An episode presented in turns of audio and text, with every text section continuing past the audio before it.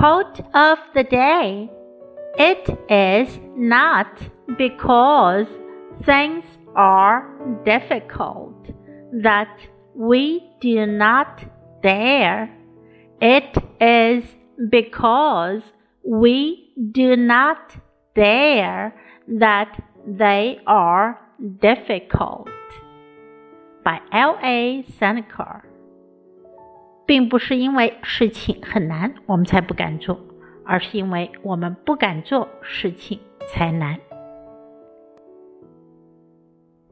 It is not because things are difficult that we do not dare. It is because we do not dare that they are difficult.